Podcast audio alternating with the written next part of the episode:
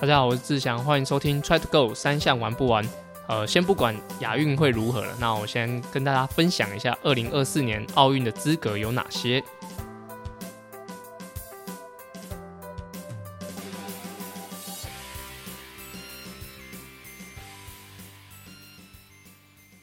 大家好，我是志祥，欢迎收听 Try to Go 三项玩不完周四的子节目。原本为 Try 样田三项频道的内容，目前整合为 Try to Go 三项玩不完周四的节目。希望把资讯统一在同一个 Podcast，让更多喜欢铁人三项、想了解铁人三项的人都可以来这边收听。好，在上周五的时候就快筛阳性，所以我就是除了隔离的十天以外，还需要再多加七天。那其实身体没什么反应，就是有流鼻水，然后咳嗽，其实都没有到。呃，呼吸会喘啊，或者说其他的不舒服的情况。然后现在其实也蛮多人都都确诊，所以好像也是见怪不怪。那我其实这几天在呃隔离的时候，其实有多做，应该不是说多做，之前跟大家大家分享说，我有做就每天三十分钟的一个伸展。那我觉得其实还蛮有帮助的，尤其做到现在已经就两个礼拜，身体来说就是做那些动作，其实痛感没有那么高，然后做的动作的的品质。也会比较稳定。那那个品质怎么判定呢？就是我在做，比如说鸽式伸展，在做动作的时候，其实我比较能够把身体摆正。那身体往前伸的时候，就是配合吐气，做起来的的动作的稳定性，还有那种痛感的适应，其实就比较好。那还有很多像是就伸展腿后啊，那些下犬式啊那些，其实那种痛感都降低很多。那也明显感觉到。动作品质其实比较好，所以其实两周的时间就有明显的提升。那这个让我想到我在二零应该是二零一三年的时候的全大运。那其实那时候在训练的时候就有每周两次的瑜伽啊，大概其实为期有应该有三个月的时间。所以那个时候其实瑜伽一开始做也是像现在做伸展一样，就是不是那么的顺畅，然后很多动作也没有那么熟。那到最后就是做完，就是三个月，快快接近比赛，在做瑜伽的时候，其实很多动作都可以很准确做到。那比如说像那些倒立啊，一些稳定身体的动作，其实都做的越来越好。那那时候其实呃，在单车训练上有，其实那时候才慢慢慢接触到功率训练，那时候才知道哦，原来呃定住一个瓦数起，然后对于身体的一些稳定性啊，还有加强是有那么的。提升，因为呃，在全大运之前，我大概有两个月的时间，就是会很稳定的骑功率训练，那一周两次，那其实也没有说什么做什么强度，就可能都是稳定骑，可能两百瓦、两百一十瓦，然后在中间做几次，可能三十秒的加速，可能就这样，就是那两次的功率训练，就是呃这样子进行而已。那呃，就只也没有说做很特别，就是稳定期，然后就是只是定瓦数，然后定心跳，就是要看到明显，就是两个月之后心跳是降低，就一样的瓦数，心跳降低，然后再做一些加速的时候，心跳恢复的更快。其实就应该说，我觉得规律做一个运动或者做做一件事情，在时间累积后都有蛮明显的成效。而我在那一年的全大运，就是呃大专运动会有铁人三项的的项目，拿了铜牌啊，就其实。蛮多人赛前其实是没有预估我可以拿就是任何奖牌啊，前六名可能都没有。那但是就是那时候可能就也觉得训练的比较稳定吧。那跟现在一样，就是呃稳定做一件事情，那时间累积了就有好的成效。所以假如你现在也是确诊的人，那在家里我觉得可以拍个三十分钟，那这段时间不要看手机，那可以把想想你你想做的动作，不论是上肢下肢，搭配有一点呼吸，我觉得都会有蛮明显的效果。好，这是就简单分享一下我这几天的状态。好，那特别讲一下，呃，上周的有 m 马世锦赛世界呃锦标系列赛，其实它的名字就比较难难判定啊，那就我们把它称为系列赛就好。那横滨呢是唯一场在亚洲举办的赛事。那这场赛事其实我觉得，呃，如果你有在看就是 i watch 这种 ITU 的赛事的话，其实呃应该会蛮关注这些系列赛的比赛，因为它是应该说是仅次于世锦赛或是奥运来说最多人观看，或者说觉得强度最高，呃，赛事难度最高的一个比赛。而在这场的冠军是英男子组是英国的 Alex E，那女生也是英国的 Georgia Taylor Brown。那他们两个很有趣，就是啊，除了他们是上一次奥运的呃混合接力的金牌搭档以外呢，其实他们两个在上上周都有参加 Super League 的的新加坡室内赛，所以其实他们应该来亚洲已经有应该有两到三周，因为去呃新加坡的时候，其实就应该就已经有一周的事，因为除了他们比赛当下，其实 Super League 会排，应该说 Super League 跟 World c h a m p i o n 一起合作，但主要 Super League 他们排了很多的，应该说当地的活动，所以他们到亚洲的时间应该都已经蛮长的了。所以在上次的就新加坡的室内赛结束后，他们应该就是直接飞到呃日本准备这场赛事，所以他们来这边的来亚洲时间算比较长，我觉得应该也会对于他们要啊参加这场比赛有蛮大的帮助。而男生第二名的 Hayden w i l e 他也是参加了 Super League，呃，应该说这个新加坡室内赛。然后再来参加比赛，所以他们两个，他们三个，我刚举到他们三个人，其实对于这场比赛的发挥都好像还蛮不错的。而蛮多呃选手是前就是在 Yokohama 这个系列赛前几名的选手啊，他们的蛮多初赛都已经是去年十一月的阿布达比，那这中间都没有比赛，也也可能是一个休赛期，那也有可能就是呃疫情吧，就也不太想要呃太多其他比赛，呃加上奥运积分还没开始跑。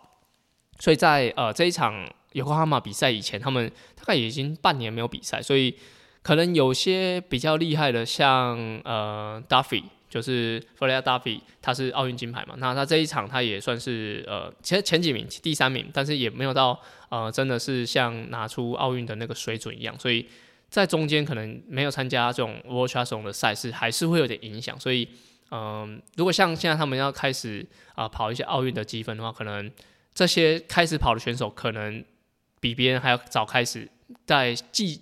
中的调整可能就需要多注意这样。而这场比赛在亚洲的部分只有日本选手参加，而且参赛的人数其实都蛮多，男生应该有五六个，那女生有七八个。是主要是因为他们在自己国家境内想要有一点好的表现吧。那男生的最好的表现是第九名的小田昌真，他在这一场。之前呢，就是我们去了苏比克湾的比赛，他就是呃，我应该上次有提到，就是有一个日本选手摔车，那那个大面积的摔车，直接让他从第一集团然后掉掉到后面，然后他那个摔车的面积啊，就是你可以想象你的手臂上就是涂满了草莓果酱。那种鲜红的感觉，就会让他就是整个比赛中看起来是我觉得血淋淋啊。对他到最后赛后在旁边擦药的时候，我就觉得哦，那个痛的感觉，我都觉得看他表情，我就觉得很痛。好，那就是他在苏比克湾的时候，他还跑出应该算是第二快，就是三十分整，三十分整的的秒数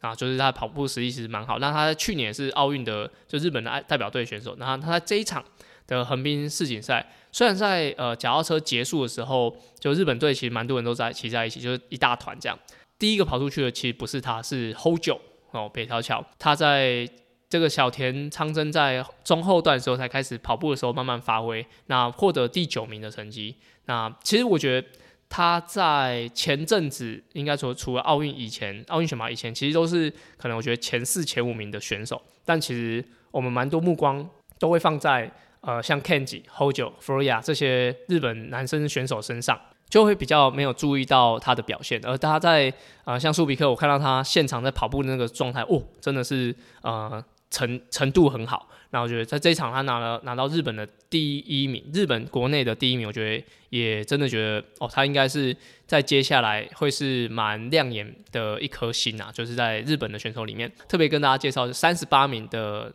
内田元太啊，大家叫做一大气。那他就是很有趣，这他成绩不算是最好的，但是我们在啊上次就是去卡达的时候也有遇到他。那他其实他跟我们以前有个选手叫柳怡慧，然后还有柳成宇，就是柳怡慧弟弟，他们在有日本一起训练过。然后他就过来，就是他看可能也认识我们是就是台北的，就是中华队的选手跟教练。然后他就过来就跟我们聊天，就讲说他也会中文什么。然后就想说，哎，我知道一个中文，他说胸部胸部，哈，那我想说，这应该就是呃柳成宇，就是柳有一位弟弟他乱教他的，可能就是像我们可能会教人家其他啊台湾的脏话啊什么的，然后就是他这个这个是内内田元太，他就是在在卡达的时候就有讲胸部胸部，所以我到苏比克湾的时候就跟他打招呼啊，就胸部胸部，他就嘿这样，就是蛮蛮无聊低级的打招呼方式啊。然后那他在苏比克湾的时候，我就问他说会不会去亚锦赛，就是在六月四号在韩韩国举办的亚锦赛。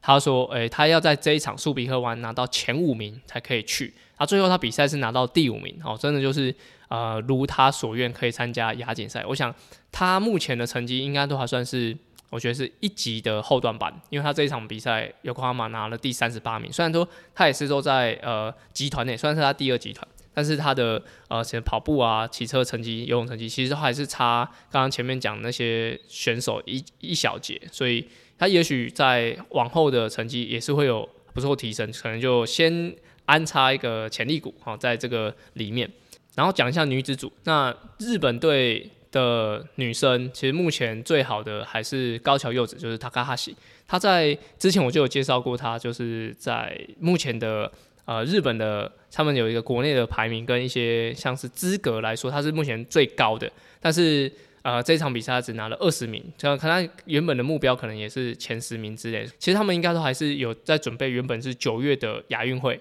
那这一场比赛是他们选拔的其中一个名额，就是他们在亚运的选拔的其中一个名额，就是有空号码这个比赛，所以他顺利拿到资格。但是呃，目前亚运延期，可能他之后的比赛也要看看其他的规划如何。好，特别讲到这场比赛，其实是呃有空号码这场比赛是没有奥运积分的。原本我们以为其实奥运积分通常都是呃五月一号开始计算，但是在呃 Ultrason 的网站上讲到了。呃，这场比赛其实，在他们时间公告的的时辰里面是没有在呃有规划这场比赛的，就是这场比赛没有奥运积分了，所以就一开始我们也不知道，是在我们去苏比克湾的时候，跟就是我之前有跟大家介绍过的呃好收打西田雄一聊天聊到，就说哎你们会不会去横滨什么什么这样，他就说有些选手可能会不参加，因为这场比赛其实是呃没有奥运积分的，但后来我看他们网站上公告是。这一场比赛是他们的，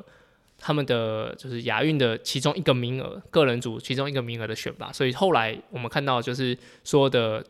日本的厉害的选手都有出赛，所以就呃知道了，从聊天中知道，其实这场没有奥运积分。那这场比赛又就是我后面查，就是知道这是他们的呃奥亚运资格的选拔。那今天大家看到题目就看到就奥运的部分。那今天呢就会跟大家分享奥运的。一些基本资格的内容，时间计算是从二零二二年的五月二十七，就是说大家听到这一集的时候，都还没有开始算奥运的积分。那时间会计算到二零二四年的五月二十七，所以就是整整两年的时间。那资格呢会分为接力和个人的资格，主要呢它就是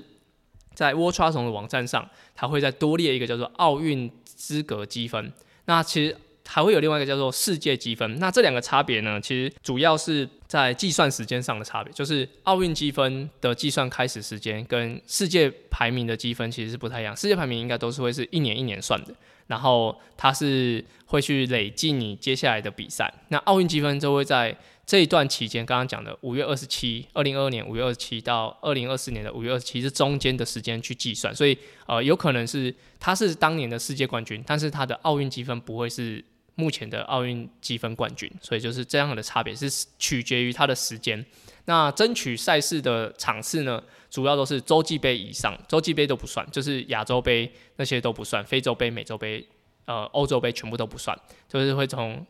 洲际杯以上的呃锦标赛，像亚锦赛、亚运，那还有世界杯、世锦赛、世界巡回赛那些为主。那计算积分的方式呢，是从第一名进去呃终点之后的八趴。以内都算有成有积分，那怎么算八趴？就是比如说你的两小时，那你两小时是一百二十分钟，那乘以八趴，它的时间是多少？那这个它的后面进来八趴时间里面都算有积分。那积分呢？它是从第一名开始递减。那假如说是像呃世界呃锦标赛的总决赛是一千两百五十分，那它会递减七点五趴。那第二名就是呃一一二五零乘以七点五。然后就是它的它的积分，这样就是扣掉这个呃七点五趴的积分，然后一直到一直往后递递减递减递减递减到所有有在八趴内的人。那如果说八趴里面超过五十个人，他就会以五十个为上限，就是第五十个人可以拿到积分了。所以就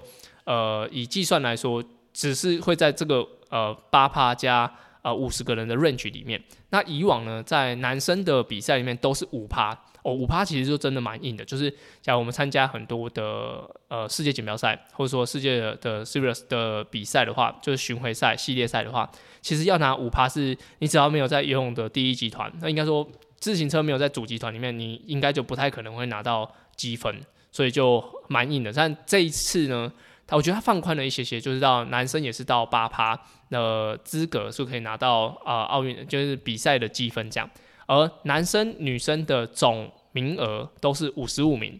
五十五名就是不论你是接力的那个人的，好那些在比赛里面都是呃只有五十五名的的男女生选手会去参加这场比赛，而且包含了中间会有两个主办国的的固定名额，那跟两个普遍名额。那普遍名额它有点像是以前我们讲的外卡啦，所以就是会有呃五十一个个人组用积分来算的名额，那在两个是主办国的名额，那在两个是我刚刚说的外卡的资格，而另外还有一个条例，就是因为会有很多国家它是选手多到满出来，就是像英国啊、伦呃英国、法国、那挪威、西班牙这些，就是呃各个组各个个人赛的。成绩都很好的国家，那只有三个国家能派满三个选手，而这三个国家必须要在奥运排名前三十名里面，那积分最高的三个国家才可以派满三个人。哦，那我目前看，就像刚刚讲，就是英国、呃挪威、然后法国、西班牙这几个国家，我觉得是比较有机会去。争取到可以三个国家出赛，哎，三一个国家可以有三个选手出赛，所以就呃是这些条例来凑成这次奥运的资格。那其实还有很多的细节规则，我之后会放在我的粉砖，目前还在呃整理当中。那也不一定是全对的，就是我以我呃过往看奥运资格，那跟他们实际的排名，然后来跟大家分享。然后其实有一个蛮简单，就是你都不用管说到底资格怎么样，因为在每个礼拜一的 w a t c h a s o n 的网站上都会重新更新一次，就是上周比完赛的排名。哦，比如像我们上次苏比克完一比完之后，他们礼拜一应该至少是礼拜一台湾时间的下午就已经会更新完，目前你是亚洲排名第几？那你是呃总世界排名第几的积分，这样都会算得清清楚楚。所以其实呃我刚刚讲的只是它的大方向，但是实际上其他人会去，就是他们呃 watch 从协会的人会去计算，所以是还算蛮简单的。好，那讲了那么多，最主要呢，台湾选手能够争取什么呢？我自己觉得，如果你要要卡进奥运的呃前几名的名额里面，我觉得是比较困难的，光是。刚刚讲到那几个国家都已经十几个人了，那如果真的要争取，我觉得其实呃一可能是用洲际的方式，因为在呃亚洲、美洲就是各五大洲都会有一个名额是可以去，那这个名额加上今年奥运不是在不是在亚洲举办，像去年在日本举办，他们已经有两个名额，所以日本人不会占用到这个亚洲积分的名额，所以上一届的亚洲积分第一名的选手是香港的奥斯卡，那这一次。主办国不是在日本，是在法国嘛？所以在日本的名额也会利用他们的亚洲积分第一名，可以来抢这个资格。所以就其实难度我觉得相相对比较高。但是台湾可以用普遍资格，就是大家说有点像外卡资格。那外卡资格今年会有两个，那它必须要在二零二三年的十月一号到二零二四年的一月十五中间呢，由 NOC，NOC 就是呃国家奥会委员会组织，那他们是要在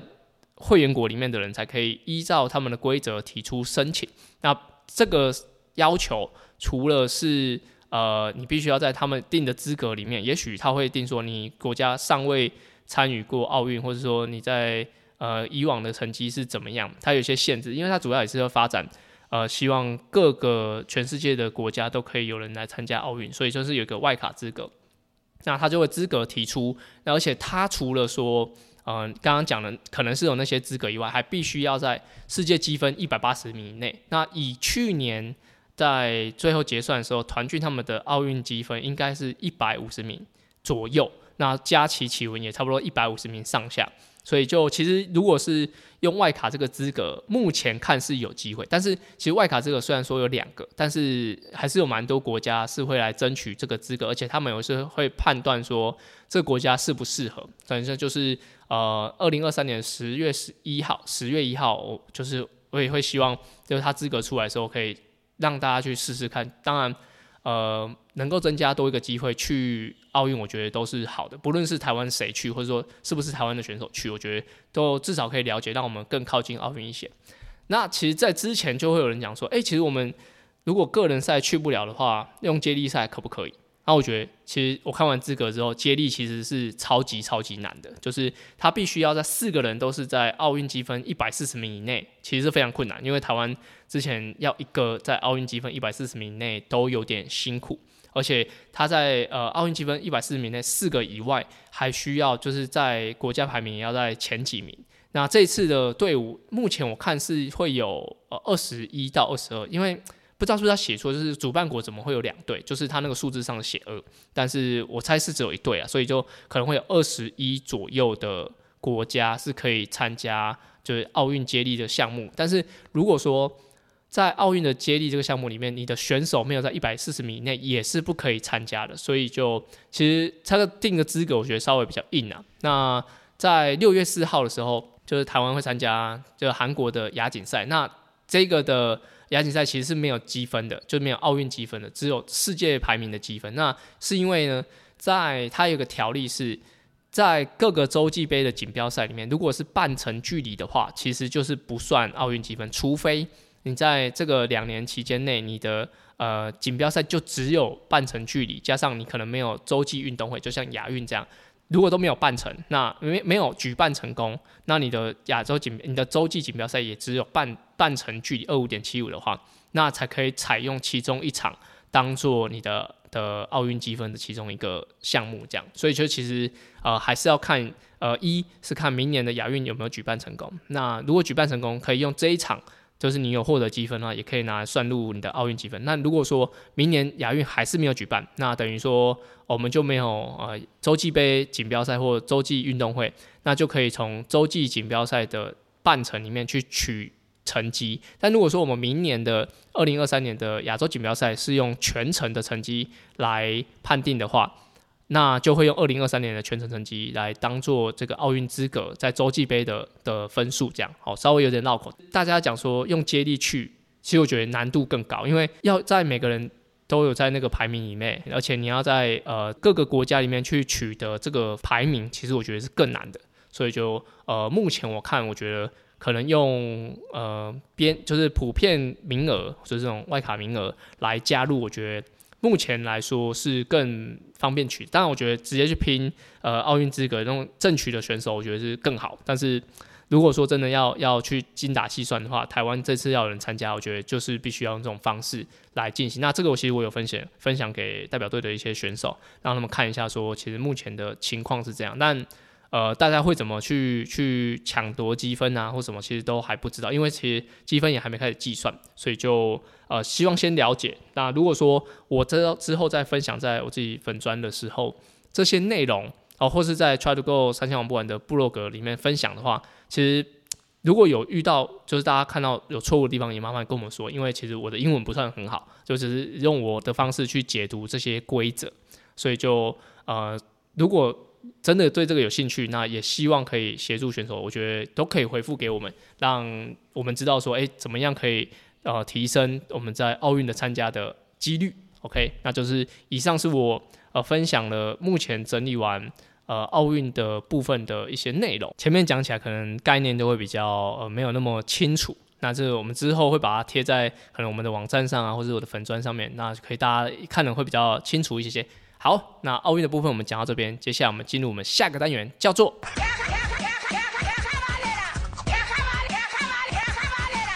卡卡班内啦，卡卡班呢是 try 样填三项 EP 五十时候开始的新单元，主要卡卡班呢来自于口耳相传的酷手故事，而在节目里这句话用来审视自己目前练的方向到底对不对，有时候骑慢一点反而会有不一样的收获，而这个单元的灵感来自于我教学还有听众留言。所有的问题都欢迎到 Apple Podcasts 或者 Try to Go 三项玩不完的 IG 留言哦。今天呢，跟大家分享一下就是测验 FTP 的情况。那其实我觉得也不单单是只有测验 FTP 啦，就是你测验跑步啊、游泳的情况都可以运用到我接下来讲的情况里面。好，就是呃，大家在对于测验这件事情，其实都会看得很。很重，就是我一定要有好的表现。但是其实我在就是经历这么久，